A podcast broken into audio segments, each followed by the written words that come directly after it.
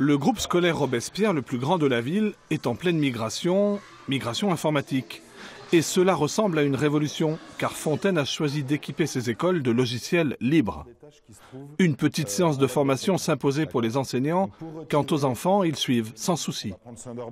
Écoutez, on a l'impression qu'ils n'ont même pas euh, remarqué le changement. En fait, ils, sont euh, tellement à l'aise avec l'outil informatique. Euh, voilà, s'il faut cliquer à droite plutôt qu'à gauche, eux, ils le font intuitivement.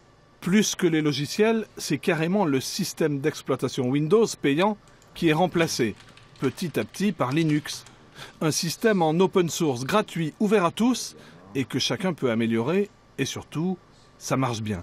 Les qualités premières, c'est euh, effectivement que c'est très stable, que ça fonctionne très bien, euh, qu'on n'est pas dérangé par des mises à jour intempestives, qu'il n'y a pas de virus sur les postes.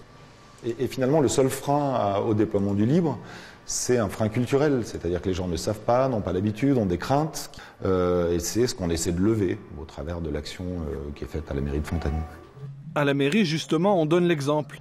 Tous les élus ont été volontaires pour travailler sous Linux.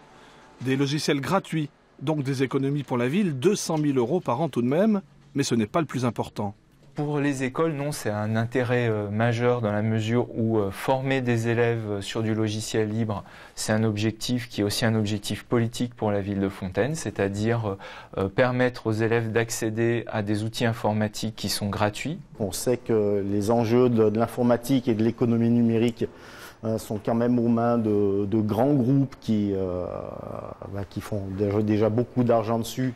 Euh, du coup, cette, valeur du logiciel libre, valeur du partage du savoir, de la collaboration, euh, correspondait bien aux valeurs, euh, aux valeurs défendues par la ville.